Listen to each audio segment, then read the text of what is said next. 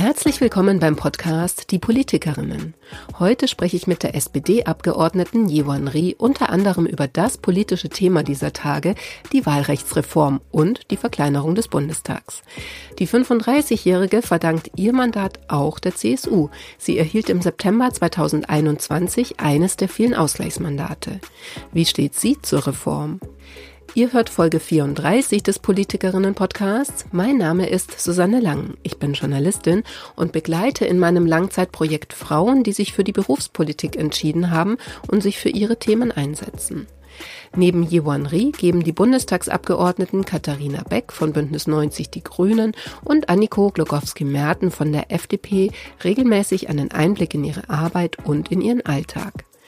Jenseits ihrer politischen Fachthemen sprechen wir immer wieder auch über die Frage, wie Frauen sich stärker politisch einbringen können und mit welchen Hindernissen sie nach wie vor konfrontiert sind. Alle bisher erschienenen Folgen könnt ihr auf der Webseite www.diepolitikerinnen.de nachhören und überall dort, wo es Podcasts gibt. Jetzt aber geht es erstmal um eines der Dauerthemen in Deutschland, die liebe Bürokratie. Wie sie die Umsetzung auch von politischen Entscheidungen verzögert und damit ad absurdum führt, darüber spreche ich gleich mit Jewan Rie am Beispiel der Soforthilfen für Studierende, für die sie sich auch stark gemacht hat. Hallo Frau Rie. Ja, wir haben Anfang Februar das letzte Mal gesprochen, also sind auch ein paar Wochen vergangen. Ähm, welche Themen haben Sie denn in den letzten Wochen am meisten beschäftigt? Es war ja einmal ähm, die 200 Euro Auszahlung, Einmalzahlung an die Studierenden und an die FachschülerInnen. Das war eine sehr, sehr schwierige Geburt. Ähm, dann natürlich auch nochmal der ähm, Jahrestag, der traurige des Beginns äh, des Angriffskriegs Russland auf die Ukraine. Und jetzt tatsächlich auch diese Woche natürlich die Wahlrechtsreform, die ja ähm, hm. nochmal sehr viele Wellen geschlagen hat. Das waren, glaube ich, so die größten Themen, die jetzt aufgekommen sind. Ja, bei dem, lassen Sie uns doch bei dem ersten beginnen. Da hätte ich Sie nämlich auch noch danach gefragt. Also Sie waren ja schon auch selber so ein bisschen, ich sag mal ein bisschen selbstironisch, so habe ich das interpretiert, ähm, bei Ihrem Post auf Instagram. So, so wenn man am Horizont irgendwo in der Ferne die Auszahlung dann sieht. Also es hat schon sehr, sehr lange gedauert, ne? bis äh, diese 200 Euro, die ja beschlossen waren als Soforthilfe für die Studierenden, ähm, bis die jetzt mal ausgezahlt werden. Also die sind immer noch nicht ausgezahlt. Wieso hat das so lange gedauert? Ich glaube, das eine ist tatsächlich, und da muss man auch sehr selbstkritisch sein, zumindest als gesamte Politik, ähm, dass man es auch nach Corona nicht geschafft hat, irgendwie eine Infrastruktur aufzubauen, wo ähm, alle Studierende drin sind oder zumindest ein System zu haben, wo man sagen kann, okay, das ist ähm, der Weg, wie man möglichst alle Studierenden in Deutschland erreichen kann und entlasten kann. Das war ja bei diesen äh, Corona-Notfallhilfen ebenfalls so. Da gab es ja auch richtig viel Kritik daran, dass es keinerlei äh, Möglichkeiten gab, diese ähm, Gelder möglichst einfach auszuzahlen oder an die Daten der Studierenden zu kommen. Und das hat man damals dann nicht nachhaltig aufgebaut, sondern hat man auch wieder irgendwie eher geflickschustert und hat gesagt, okay, wir, wir bauen uns jetzt mal schnell was, damit es jetzt ganz ähm, gut geht. Aber hat dann vermutlich auch gehofft, dass es nicht so schnell wieder notwendig sein wird, dass man Studierende entlastet. Und jetzt äh, quasi zwei, drei Jahre später war es jetzt wieder notwendig und man saß von demselben Problem, dass man eigentlich keine Infrastruktur hat, an alle Studierendendaten ranzukommen und eine Auszahlungsmöglichkeit zu haben. Und dann natürlich, ähm, so wie häufig in vielen Dingen, die kompliziert sind, ähm, der Föderalismus, weil dort auch wieder es hin und her ging mit, wer ist eigentlich dafür zuständig, ähm, sind die Länder bereit, äh, gewisse ähm, Infrastruktur bereitzustellen oder zu öffnen, dass der Bund darauf zugreifen kann, kann man da Ressourcen nutzen, der Bund hat wiederum dann irgendwie vielleicht auch Dinge verkompliziert. Aber dieses Hin und Her ging jetzt auf die Kosten der Studierenden und ich hätte mir gewünscht, dass es auch einfacher gehen würde als jetzt dieser Umweg über die Bund-ID. Ähm, ich glaube, wir müssen da, also ich bin sicher, wir müssen daraus lernen. Ich hoffe, wir tun das auch und ich hoffe, dass die einzelnen Stellen auch durchaus mitbekommen, ähm, wie schlecht es diesmal gelaufen ist. Und ähm, ja. Was heißt jetzt, die Lösung ist Bundes-ID? Was, wie muss man sich das vorstellen? Ähm, ja, jetzt muss man, müssen Studierende und FachschülerInnen sich eine ähm, Bund-ID ähm, anschaffen, also quasi auf die Homepage gehen und dann erstmal diese ID anlegen, sich registrieren und muss dann, kann dann erst den Antrag stellen, diese 200 Euro Einmalzahlung zu bekommen.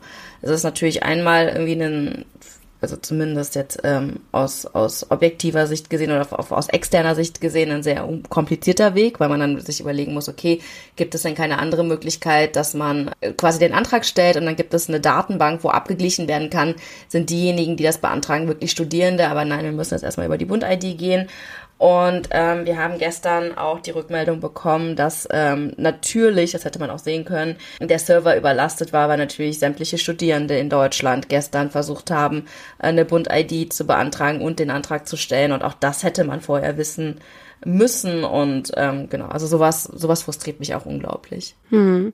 Was würden Sie vorschlagen? Wie ließe es sich vereinfachen, also so realistischerweise unter den Bedingungen, die wir hier haben jetzt in Deutschland? Wie, was ließe sich verbessern? Man müsste mal überlegen, also ich, ich kann jetzt auch nur im Konjunktiv sprechen, man müsste überlegen, ähm, an welchen Stellen eigentlich die Daten von Studierenden, auch von FachschülerInnen ähm, sowieso gesammelt werden. Bei den Corona-Notfallhilfen war es ja so, dass man auf die Studierendenwerke zurückgegriffen hat, weil ähm, das einer der wenigen Stellen ist, wo tatsächlich auch nachgehalten wird, wer Studierende ist, beziehungsweise wo dann auch die Kontodaten drin sind und wo man gewisse Dinge auch in der Datenbank abgleichen kann. Und wenn das äh, wirklich der Fall ist, dass die Studierendenwerke ähm, sämtliche Daten, also bundesweit, das ist ja nochmal ein anderes, das andere Problem, dass es ja in anderen Bundesländern auch ein bisschen anders gehandhabt wird, dann müsste man ähm, überlegen, wie man es schaffen kann, dass diese Datenbank ähm, einmal gepflegt wird, also dass sie bundesweit zusammengelegt wird, dass man die Datenschutzrichtlinien so ähm, anpasst, dass man von den Studierenden bestenfalls mit der Immatrikulation eine Möglichkeit hat, dass man natürlich mit dem Schutz aller Daten ähm, trotzdem in gewissen Fällen eine Einwilligung hat, darauf zuzugreifen. Also es geht ja wirklich darum, dass man erstmal eine Datenbank schaffen muss. Und wenn man, wenn man das geschafft hat, dann hätte man, glaube ich, viele, viele Probleme nicht gehabt. Ich ähm, lese online immer wieder ähm, Forderungen wie, ja, hätte man nicht äh, den Hochschulen einfach pro Studierenden die Gelder einfach zahlen können, dann hätte die, die Hochschulen hätten das ja auszahlen können. Das Problem ist, dass die Hochschulen äh, meistens gar nicht die Kontodaten haben. Also es läuft nicht an einer Stelle zusammen, sondern es sind halt viele verschiedene ähm, Stellen, die dann quasi einzelne Daten haben, die aber nirgendwo zusammengeführt werden. Und das ist das große Problem gewesen. Und dann natürlich auch die Frage, dürfen diese Daten dann auch weitergegeben werden? Weil wir ja bisher nicht damit gerechnet haben, dass dieser Fall eintreten wird, dass irgendwann mal die Frage besteht, wir wollen irgendwie eine Einmalzahlung, eine Notfallhilfe auszahlen, ähm, dürfen die Studierendendaten weitergegeben werden. All diese Eventualitäten müssen einfach in Zukunft mitgedacht werden und äh, eine entsprechende Infrastruktur geschaffen werden. Hm. Wenn man jetzt nochmal auf den Betrag oder sozusagen den Inhalt der Hilfe guckt, also es sind ja, also die zeitliche Verzögerung, die macht es vielleicht nochmal ein bisschen absurder, aber ähm, nochmal so die Frage, also was nützen denn 200 Euro als Einmalzahlung, als Hilfe denn überhaupt? Ähm, also wir hätten es gerne im Sommer ja gemacht. Also der, der erste Beschluss oder der erst, die erste Ankündigung, dass 200 Euro Einmalzahlung kommen, ist ja im September bereits gefasst worden, also Anfang September im ähm, Rahmen ähm, dieser Fraktions- äh, oder Koalitionsausschussklausur. Und da, glaube ich, hätten diese 200 Euro durchaus nochmal eine Wirkung gehabt und hätten, glaube ich, auch wirklich viele Leute ähm, erleichtert und entlastet. Ich glaube auch, dass immer noch die 200 Euro für viele Studierende und auch FachschülerInnen sehr wichtig sind, vor allen Dingen für diejenigen, die beispielsweise die 300 Euro Einmalzahlung nicht bekommen hatten letzten September oder die ähm, zum Beispiel keinen Heizkostenzuschuss bekommen haben, weil sie keine BAföG-EmpfängerInnen sind oder keine nicht wohngeldberechtigt sind. Das sind alles so Dinge, wo ich wirklich glaube, dass 200 Euro einen großen Unterschied machen können. Es ist jetzt natürlich nur, also es wirkt halt sehr lächerlich, wenn man sich die Summe anschaut, die wenig wirkt, auch wenn sie für viele, viele Einzelne wahrscheinlich doch eine große Entlastung darstellen. Und dann überlegt, dass wir über sechs Monate jetzt darüber geredet haben, wie es ausgezahlt wird, ähm, der Prozess unglaublich schwierig ist und ja, also deswegen, also ich persönlich bin immer noch davon überzeugt, dass die 200 Euro Summe, dass das viele Menschen entlasten wird. Aber wenn man sich ähm, anschaut, wie groß der Aufwand war, dann verstehe ich schon, dass viele Leute ja den Kosten-Nutzen vermutlich auch nicht ganz äh, einsehen können. Ja, also es ist ja eigentlich auch ein ganz gutes Beispiel, was Sie jetzt auch nochmal beschrieben haben, wo es da so hakt. Für, glaube ich, das kann man übertragen auf viele Bereiche, oder? In Deutschland. Also das sind immer so die Schlagworte Digitalisierung, also eine Datenbank erstellen, würde ich jetzt mal unter dem Schlagwort Digitalisierung ja auch fassen. Äh, sehr viel Bürokratie oder eben dann Föderalismus, also sehr viele verschiedene Stellen, die dann sozusagen nicht sehr flexibel sind, ähm, wenn es darum geht, schnell mal eine andere ähm, Maßnahme oder einen anderen Vorgang zu bearbeiten als bisher immer. Also Sie haben gesagt, Sie sind da auch selber ein bisschen frustriert. Glauben Sie denn trotzdem dran, dass sich das ändern lässt? Also das hat man ja in vielen Bereichen, das Problem, so und nicht nur, wenn es um die Auszahlung von äh, Hilfen geht. Haben Sie das Gefühl, dass das ähm, Politik überhaupt stemmen kann, so in den nächsten Jahren? Jein. Also ich glaube, es wäre möglich, wenn alle das wollen würden. Das Problem ist, ähm, es ist jetzt natürlich so, das muss man vorweg schicken, dass ich jetzt natürlich als Bundestagsabgeordnete, als Bundespolitikerin einen ganz anderen Blick habe, als wenn ich jetzt im Landtag NRW sitzen würde. Aber grundsätzlich habe ich das Gefühl, dass es ähm, durchaus Schrauben gibt, die wir beim Föderalismus nochmal angehen müssten, ähm, wo Kompetenzen abgegeben bzw. gemeinsam bearbeitet werden müssen, damit es eine Möglichkeit gibt. Und ähm, da sehe ich schon tatsächlich das Problem, weil natürlich Kompetenzen abzugeben, egal ob der Bund jetzt an die Länder abgibt oder die Länder jetzt an den Bund abgeben oder die Länder versuchen, möglichst konstruktiv eine Lösung zu finden, die, ähm, die tatsächlich den, dem ganzen Land dient, also dem, genau, ganz Deutschland dient und den Menschen dient da, da sieht man einfach immer wieder Hürden. Und es hat das letzte Jahr oder auch die ganze Corona-Phase, glaube ich, ganz gut gezeigt, dass wir eigentlich nur so stark sind, wie alle zusammenhalten. Und ähm, es hat halt immer wieder gebröckelt, wenn dann Bundesländer vorgeprägt sind oder wenn sich jetzt der Bund und die Länder immer wieder auch öffentlich darüber gezankt haben, wessen Verantwortung es ist oder wessen Verantwortung es nicht ist.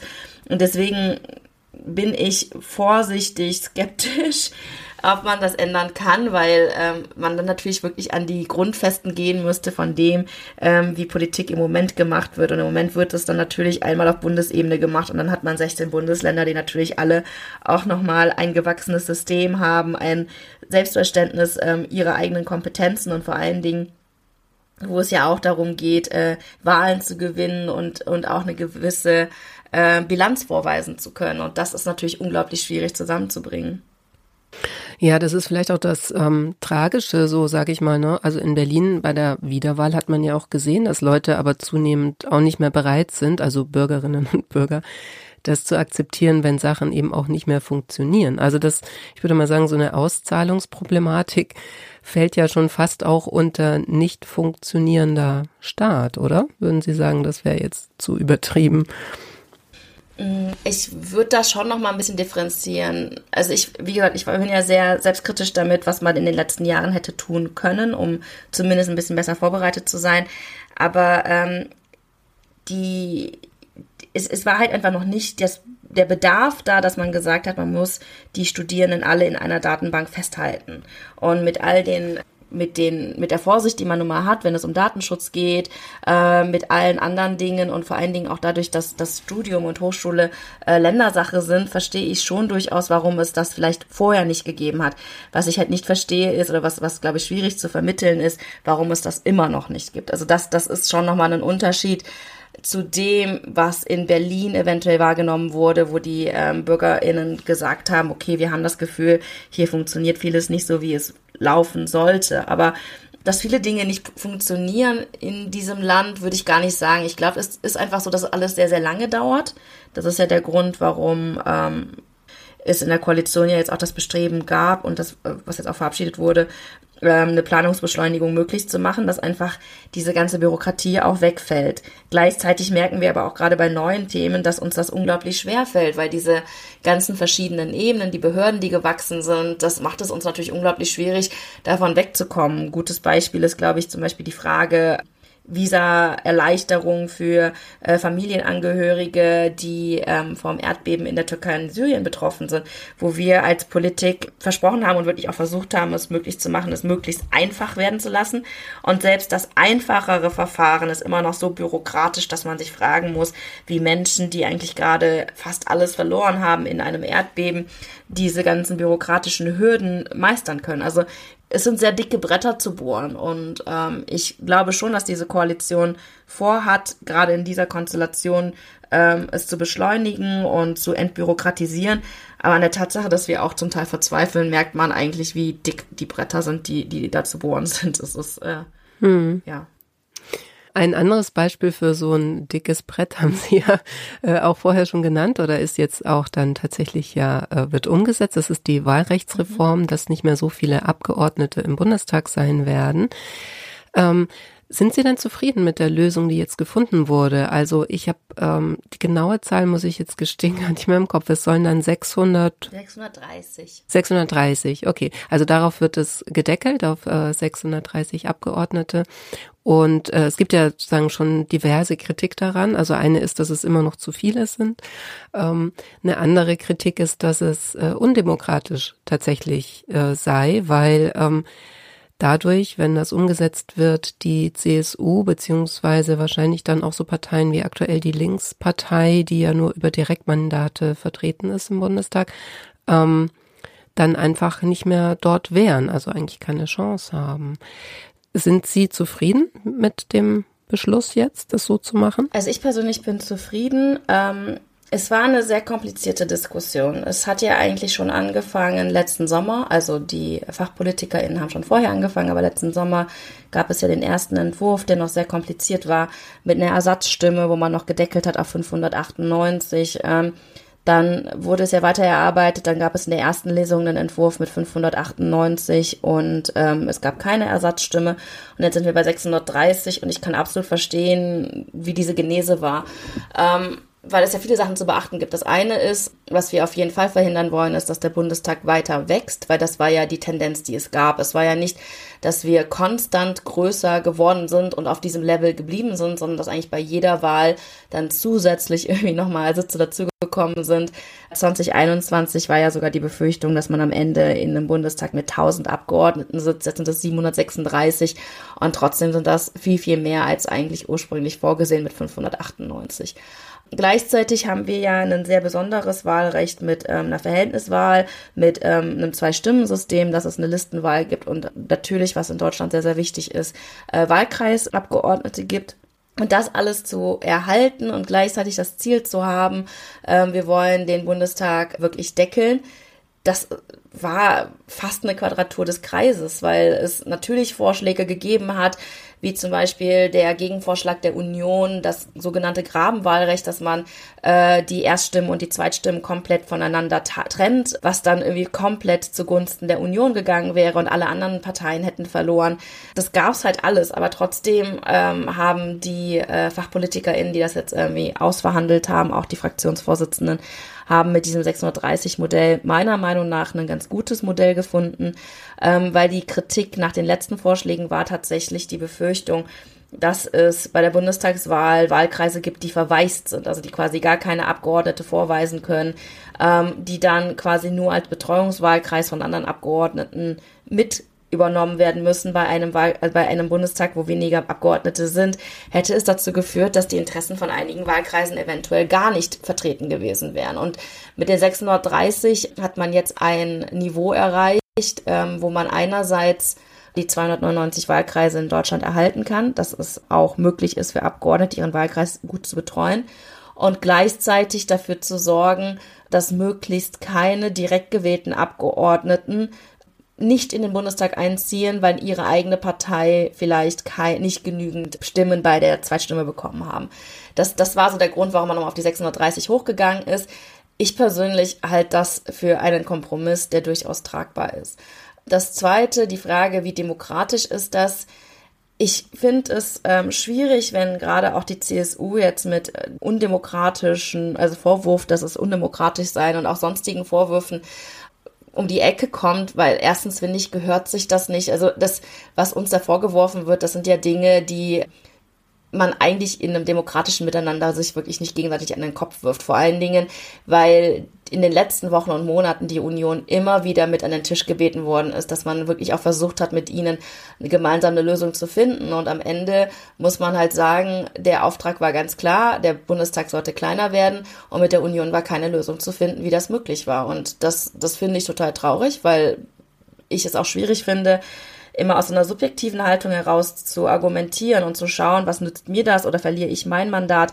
Weil ich sage Ihnen jetzt auch ganz ehrlich, egal wie diese Wahlrechtsreform aussieht, ähm, dass ich nochmal in den Bundestag einziehe, wenn die Liste und wenn der Wahlkreis genauso ist, wie er 2021 war, die, die ist verschwindend gering, die Chance, wenn, wenn man sich das jetzt so anschaut. Und trotzdem muss man ja versuchen zu sagen, okay, wir versuchen es jetzt, wir machen es kleiner, das war ganz klar.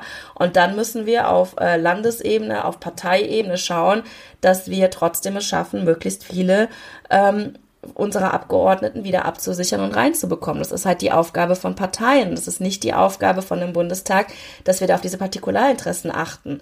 Und dass die ähm, CSU damit nicht ganz zufrieden ist, das verstehe ich total, weil die CSU diejenigen sind, die bisher vom bisherigen Wahlsystem halt auch profitiert haben. Einfach mal ein Beispiel der Grund, warum ich in den Bundestag eingezogen bin, obwohl ich Listenplatz 30 der NRW-SPD hatte, lag an einem einzigen CSU-Mandat in München West, was damals mit knapp über 130 Stimmen Vorsprung gegenüber dem grünen Kandidaten gewonnen wurde.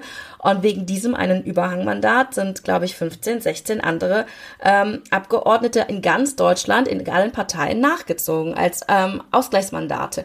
Und daran sieht man ja schon das Problem, wenn es sein kann, dass die CSU ähm, durch ihre Sonderstellung, dass sie erstens, dass sie nur in einem Bundesland kandidieren und sich weigern, mit der CDU zu fusionieren, grundsätzlich, um diese Sonderstellung zu erhalten, ähm, wenn es da, dazu führt, dass diese eine Partei so viele Ausgleichsmandate mit sich zieht, dann, dann ist da natürlich auch einer der Probleme, warum der Bundestag so groß ist.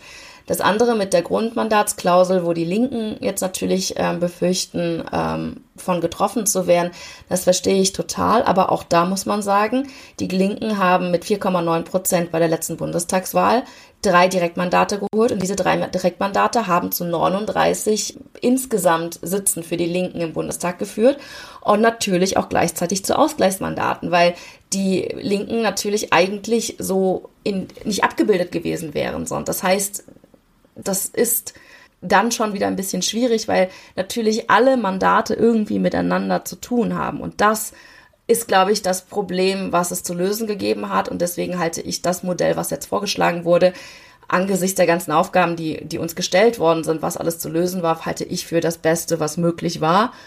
Es wird nie perfekt sein, aber andererseits war das Wahlsystem oder das Wahlrecht vorher ja auch nicht perfekt, sonst müssten wir da ja nicht nochmal rangehen. Also deswegen würde ich mir eigentlich wünschen, dass auch die anderen Fraktionen bereit wären, über ihren Schatten zu springen und diese Aufgabe auch anzunehmen.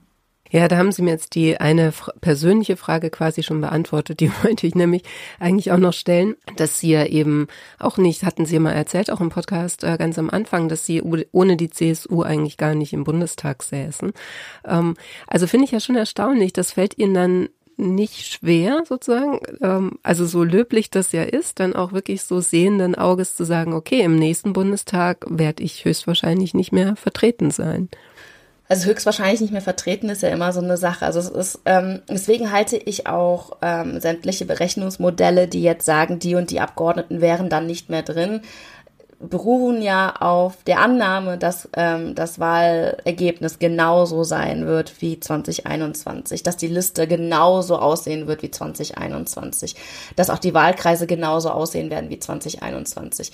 Und das ist tatsächlich etwas, was ich für unseriös halte. Also deswegen ist meine, ähm, meine Antwort darauf oder beziehungsweise meine Einschätzung meiner eigenen Kandidatur oder meines eigenen Mandats ist ganz klar, ähm, wenn alles so bleiben würde wie 2021, wäre ich nicht drin. Das wäre ich aber bei jeder Wahlrechtsreform nicht, weil ich aufgrund eines Ausgleichsmandats reingekommen bin, dadurch, dass wir Überhangsmandate und Ausgleichsmandate in jedem Fall hätten abschaffen müssen, sonst hätte es einfach keine äh, Verkleinerung geben können, wäre ich in diesem Szenario nicht drin.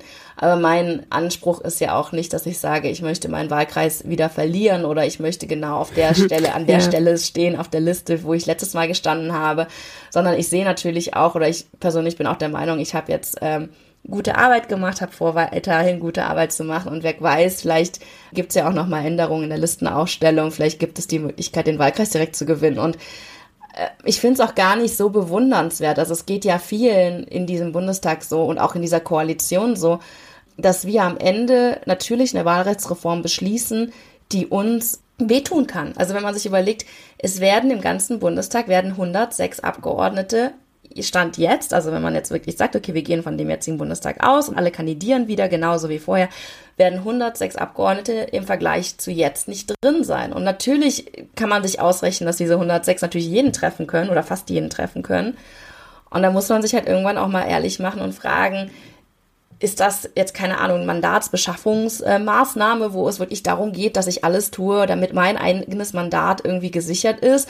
Oder war die Aufgabe eine andere? Und ich ähm, nehme es eher so wahr, dass die Aufgabe eine andere war und dann muss man da durch, auch wenn es natürlich weh tut, weil man natürlich gerne noch weiter ähm, im Bundestag mitarbeiten möchte. Mhm. Ich habe die Sorge, die so geäußert wurde, das ähm, habe ich jetzt zum Beispiel im Spiegel gelesen von einem Kollegen, ähm, dass dann so ein Spielchen beginnt, also jetzt äh, ne, Szenario, die nächste Bundestagswahl gewinnt die, die Union oder CDU, wie auch immer dann, ähm, und sind in der Regierung und ändern das Wahlrecht dann wieder so, dass es dann ähm, quasi für sie besser ist. Also es wird ja dann in der Theorie könnte man ja sagen, dann macht jede Regierung ihre Wahlrechtsreform so, wie es für sie vielleicht dann besser ist. Ist das vorstellbar? Ich kann natürlich überhaupt nicht sagen, was die Union vorhat, falls äh, sie, also wenn sie jetzt nochmal in der Bundesregierung ist. Aber das erste ist, die Union wird ja, denke ich, das gehe ich von aus, niemals alleine regieren. Das heißt, sie müsste ja entweder mit der SPD, mit den Grünen oder mit der FDP regieren, mit, also mit den Koalitionspartnern, die jetzt diese Reform reingebracht haben. Und da wird es, glaube ich, auch schwierig sein, etwas durchzusetzen, was genau eine 180-Grad-Drehung von dem ist, was wir jetzt gerade eingebracht haben. Und das Zweite ist, es, es ist ja nicht so, dass die jetzige Wahlrechtsreform, die wir jetzt ähm, auf den Weg gebracht haben, ähm, den Koalitionspartnern nützt also es nützt uns nichts. Es ist jetzt nicht so, dass wir jetzt eine, ähm, eine Reform machen, wo jetzt die SPD oder die Grünen oder die FDP weniger betroffen sind als andere Parteien oder nur die Union betroffen ist oder nur die Linken betroffen ist. Das heißt, wenn die Union jetzt hingehen sollte und ähm, auf die Idee kommt, eine Wahlrechtsreform dann vorzuschlagen in vier Jahren, in acht Jahren, in zwölf Jahren, die ihnen dann wieder nützt, dann glaube ich, dass es da auch sehr viel Aufruhr geben wird und auch sehr viel Protest geben wird, weil das einfach etwas wäre, was, äh, was dann tatsächlich auch nochmal hinterfragt werden muss, ob das wirklich ähm, der parlamentarische äh, Usus ist, wie man miteinander umgehen möchte. Es gibt ja ganz viele auch unabhängige Grafiken oder durchaus auch Erklärungen, die nochmal ganz klar zeigen, dass das Modell, wie es die Ampel jetzt vorgeschlagen hat, tatsächlich eins ist, was auf Kosten aller Fraktionen geht, wo alle verlieren werden und zwar auch sehr gleichmäßig verlieren werden. Und das, was die Union jetzt in den letzten Wochen vorgeschlagen hat, dieses Grabenwahlrecht, im Endeffekt alle treffen wird und wovon dann die Union tatsächlich oder die CSU dann äh, profitiert. Und das, das kann man politisch nicht erklären. Ich glaube auch nicht, dass die KollegInnen der Union auf die Idee kommen werden, wenn sie ähm, in der Koalition, in der Regierungsmehrheit sind, genau das vorzuschlagen, weil die Menschen in Deutschland ja durchaus durchschauen, was da passiert. Also deswegen bin ich eigentlich guter Hoffnung, dass das jetzt vielleicht Befürchtungen sind, die sich aber nicht in der Realität wiederfinden werden. Wir bleiben noch mal äh, ein bisschen bei der, ähm, ich sag mal so, dem Komplex Repräsentation. Das hatten wir jetzt ja auch so ein bisschen im Bezug auf die Wahlkreise. Das spielt ja dann, äh, spielte da auch rein, ne, wer wie vertreten ist ähm, ist ja auch immer so die Fragestellung, eben wie viele Frauen, wie viele ähm, verschiedene Gruppen, gesellschaftliche Gruppen sind äh, repräsentiert. Da hatte ich gesehen, dass sie am äh, Frauentag, Weltfrauentag war ja am 8. März, auch eine Veranstaltung hatten in Aachen. Ich glaube, es war ein Workshop, wenn ich mich richtig erinnere, wo sie mit äh, Frauen auch gesprochen haben über politisches Engagement. Also da ging es aber um Kommunalpolitik. Ähm, können Sie uns davon vielleicht auch noch mal ein bisschen erzählen? Also, was haben Sie da bearbeitet in dem, in dem Workshop? Sind äh, da vor allem dann äh, Fragen thematisiert worden oder ging es ganz konkret um ähm, Probleme, Herausforderungen, die dann Frauen, die sich engagieren wollen, haben? Ähm, es war tatsächlich ein Workshop mit politisch interessierten Frauen, also Frauen, die noch nicht politisch aktiv sind, aber auch schon vielen, die aktiv sind. Und es war eigentlich ein Austausch über Erfahrungen, über Tipps, wie man, wie man sich vielleicht auch gut aufstellen kann, wie man auch bestehen kann. Und es, es war ganz spannend einfach, weil es einerseits um natürlich um Kommunalpolitik ging und über den Einstieg in die Politik, wie kann man es überhaupt mal schaffen, dass man aufgestellt wird, ähm, was sollte man vielleicht auch wissen, bevor man aufgestellt wird, wie schafft man eine gewisse Vereinbarkeit zwischen Familie und ähm, politischem Ehrenamt, weil Kommunalpolitik ja auch Ehrenamt ist. Und dann tatsächlich auch auf die Frage, was, wenn man es weitergehen soll, was, wenn man jetzt sagt, wie ich jetzt, ich möchte für den Bundestag kandidieren. Und es war tatsächlich dann ähm, viel Austausch, ähm, weil auch viele Frauen, die da waren, schon politisch aktiv waren. Und es war eine super tolle Stimmung, weil einfach alle Parteien vertreten waren und es war wirklich der empowernd war auch. Und also die Befürchtung, dass der Bundestag dann weniger vielfältig, weniger divers wird, die kann ich absolut nachvollziehen. Die habe ich zum Teil auch, gerade jetzt, wo das Wahlrecht dann ähm, geändert wird und wenn man weiß, es kommt wirklich um auf jeden Listenplatz ein, äh, den man höher gesetzt werden kann, dass man die Chancen erhöht. Das sehe ich alles auch. Aber ich glaube, dass wir, deswegen meinte ich ja, das sind Dinge, die müssen in den Parteien vor Ort ähm, geklärt werden. Das, das ist eine Aufgabe, die müssen, müssen die Landesverbände auch machen. Also es ist einfach, dass wir jetzt äh, den Lackmustest haben. Wie bereit sind die einzelnen Parteien vor Ort auf Landesebene, ähm, Diversität auch wirklich zu leben und die Listen auch entsprechend aufzustellen? Und das ist nichts, was der Bundestag vorgeben kann, sondern das wird jetzt sich einfach zeigen. Also ich, ich bin da eigentlich vorsichtig optimistisch, dass äh, vor allen Dingen, weil wir jetzt im Moment ja einen Bundestag haben, der sehr divers ist und der unglaublich gut funktioniert, der sehr, sehr spannend ist. Und ich hoffe einfach, dass die Lehre aus diesem Bundestag ist, dass man diesen Weg eigentlich auch weitergehen muss. Es war interessant, nur ich hatte es gar nicht so kritisch gemeint. Ich habe nur versucht, eine äh, Überleitung zu finden. Aber es ist ja durchaus ähm, kritisch. Ne? Also ich kriege die kritische ja, ja. Frage durchaus, dass es am Ende kann das Wahlrecht, äh, die Wahlrechtsreform tatsächlich auf die ähm, auf Kosten von Frauen, von jungen Kandidierenden und auch von Menschen mit Migrationshintergrund gehen. Also das, das kann natürlich passieren. Ja, wenn Sie dann nochmal bei dem Workshop bleiben, also was haben Sie so für, ein Gefühl, ähm, sind das dann mittlerweile mehr Frauen oder sind die, weil sie auch, es gibt ja jetzt mehr so diese Veranstaltungen auch, wie eben diese Workshops, die es vielleicht früher gar nicht so gab. Also ist da dann mehr Power da? Haben Sie das Gefühl, sagen, es kommt auch mehr, mh, hm, wie nennt man das? Es gibt ein mehr Anspruchsdenken vielleicht auch so von den, von den Frauen dann zu sagen, auch wenn äh, es schwierig ist oder, oder anstrengend ist, also jetzt so Stichwort Vereinbarkeit, wir wollen das aber und wir kämpfen uns da vielleicht dann auch äh, die Liste ein paar Plätze nach oben. Ähm, einerseits ja, andererseits ist gerade dieser Vereinbarkeitsaspekt natürlich einer, der schon an den Kräften zehrt. Also wo man schon merkt, ähm, dass viele Frauen, auch gerade junge Frauen, ins Grübeln kommen. Wie kann man das miteinander vereinbaren? Einerseits natürlich im Ehrenamt, wo man sich immer häufiger natürlich fragt, warum tue ich mir das eigentlich an? Also zusätzlich zu meinem Job, zusätzlich zu ähm, der Familie, zu den Kindern, äh, warum mache ich dann auch noch ehrenamtlich zusätzliche Termine, die uns dazu führen, die mich dazu führen, noch weiter weg zu sein von meiner Familie gleichzeitig, äh, ja, also das, das nehme ich schon wahr. Und gleichzeitig ist es aber trotzdem so, dass viele Frauen das Gefühl haben, jetzt erst recht. Also jetzt, es gibt so viele Themen, die ich wichtig finde und die ich nicht vertreten sehe und deswegen möchte ich da auch weiter drin sein. Ähm, ich möchte da mitmischen. Ich möchte vielleicht auch noch auf einer anderen Ebene Politik machen. Also es, es gibt beides. Es gibt leider auch wirklich viele Frauen, die gerade im Ehrenamt dann nach einer Legislatur oder einer Ratsperiode oder so dann sagen, ich, ich schaffe das einfach nicht mehr. Ich kriege diesen Spagat nicht hin. Gleichzeitig darf man auch nicht unterschätzen, und das ist, glaube ich, auch ein Thema, worüber viel zu wenig gesprochen wird, dass die Vereinbarkeit ähm, im Deutschen Bundestag zum Beispiel auch unglaublich schwierig ist. Also ich habe jetzt Kolleginnen, die äh, schwanger sind oder schwanger waren, die jetzt Kinder bekommen haben.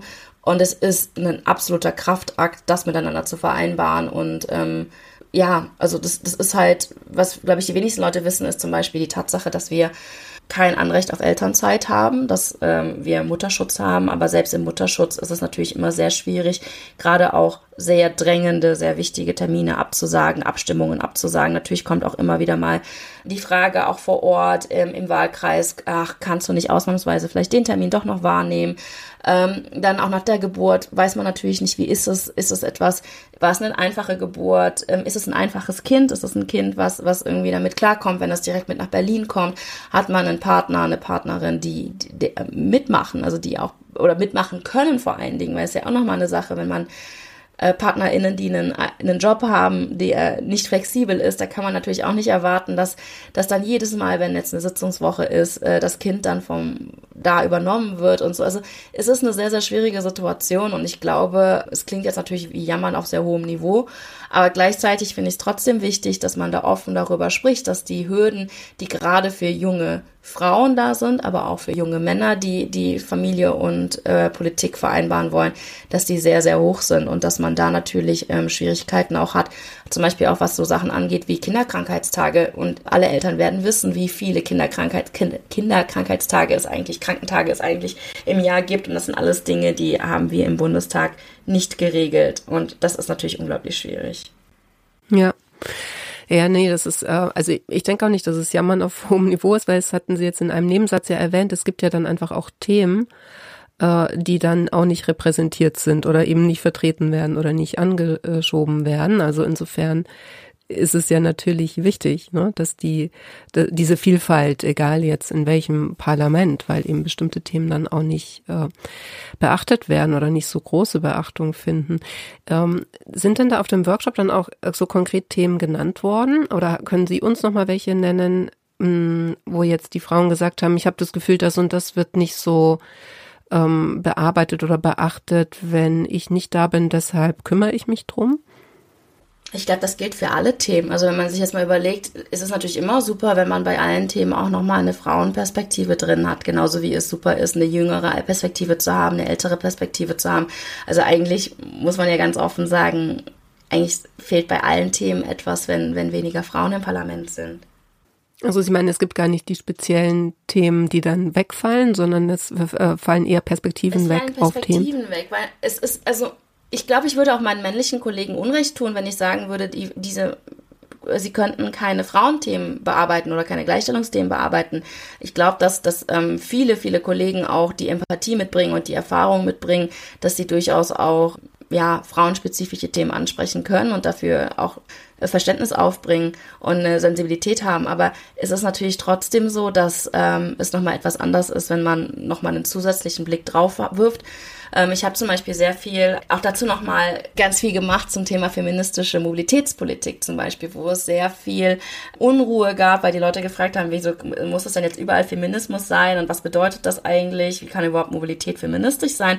Und wenn man dann aber mal anfängt, mit den äh, Menschen mal darüber zu sprechen, dass man sagt, okay, zum Beispiel viele Frauen haben ganz andere Wege, die sie zurücklegen als Männer. Also es ist ja häufig so, also wenn man jetzt im, im alten Rollenbild ähm, bleibt, was ja leider immer noch Realität ist für viele Menschen, dass Frauen beispielsweise dadurch, dass sie, bevor sie zur Arbeit gehen, ähm, das Kind in die Kita bringen, wenn es mehrere Kinder sind, vielleicht Kita und Schule, dass die Kinder irgendwann auch wieder abgeholt werden müssen, dass man zu, zum Teil auch nach der Arbeit nochmal einkaufen geht, sondern dass viel, viel kürzere Wege, die abgebildet werden müssen die wir aber gar nicht so sehr denken, wenn wir zum Beispiel ÖPNV planen oder so, sondern äh, ÖPNV ist eigentlich darauf angelegt, dass man eine Strecke hat von A nach B, das heißt beispielsweise von, von der Wohnung dann zum Job und vom Job wieder zurück zur Wohnung, aber das sind ja nicht, ist nicht die Lebensrealität von vielen Frauen, auch von vielen Männern nicht, aber gerade Frauen haben häufig eine andere, ähm, andere Tagestaktung.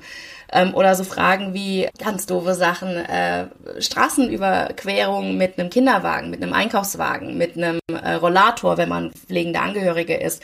Das sind alles so Dinge, die häufig verloren gehen, wenn keine Frauenperspektiven in der Mobilitätspolitik drin sind. Oder Angsträume oder Pflaster zum Beispiel für hohe Schuhe. Es klingt jetzt total lächerlich, aber das sind ja alles Lebensrealitäten, die nicht abgebildet sind, wenn, wenn Frauen darüber nicht sprechen. Und das sind diese kleinen, aber wichtigen Details, wo viele männliche Kollegen, egal wie empathisch und egal wie sensibilisiert sie sind, ähm, das gar nicht wissen können, weil ich, ich laufe ja nicht ständig durch die Gegend und erzähle meinen Kollegen dann, welcher Belag nicht besonders gut geeignet ist für besonders gute Schuhe oder so. Also deswegen, ja. also das ist jetzt ein sehr, sehr kleines Beispiel, aber das kann, zieht sich natürlich irgendwie auch durch, dass es eigentlich in jedem Politikfeld äh, einen feministischen Ansatz gibt, der, der durch die Perspektiven von Frauen einfach nochmal ähm, wichtiger wird und einfach relevanter wird. Ja, das war doch auch ein schönes Schlusswort für diese Folge. Vielen Dank, Frau Rie. Dankeschön. Schön, dass auch ihr wieder dabei wart. Danke fürs Zuhören. Vielleicht gehört ihr ja auch zu denjenigen Frauen, die sich politisch engagieren oder die sich gerne politisch engagieren würden. Falls dem so ist, freue ich mich, wenn ihr euch bei mir meldet. Äh, die E-Mail-Adresse findet ihr auf der Webseite www.diepolitikerinnen.de. Es gibt nämlich auch eine Spezialreihe des Podcasts, in der ich mit Kommunalpolitikerinnen spreche oder auch Landtagsabgeordneten, Landespolitikerinnen und ihre Erfahrungen, ihre Perspektiven auf die Politik mit einhole. Ja, falls ihr ansonsten gerne eure Meinung teilen möchtet, zum Beispiel zur Wahlrechtsreform, ist sie demokratisch, ist sie undemokratisch, könnt ihr mir auch gerne mailen oder ihr postet Kommentare entweder auf die Webseite oder beim Host Podigy könnt ihr auch kommentieren und selbstverständlich auf den Social Media Kanälen. Nächste Woche geht's bei uns weiter mit Anniko Glogowski-Merten. Bis dahin, macht's gut.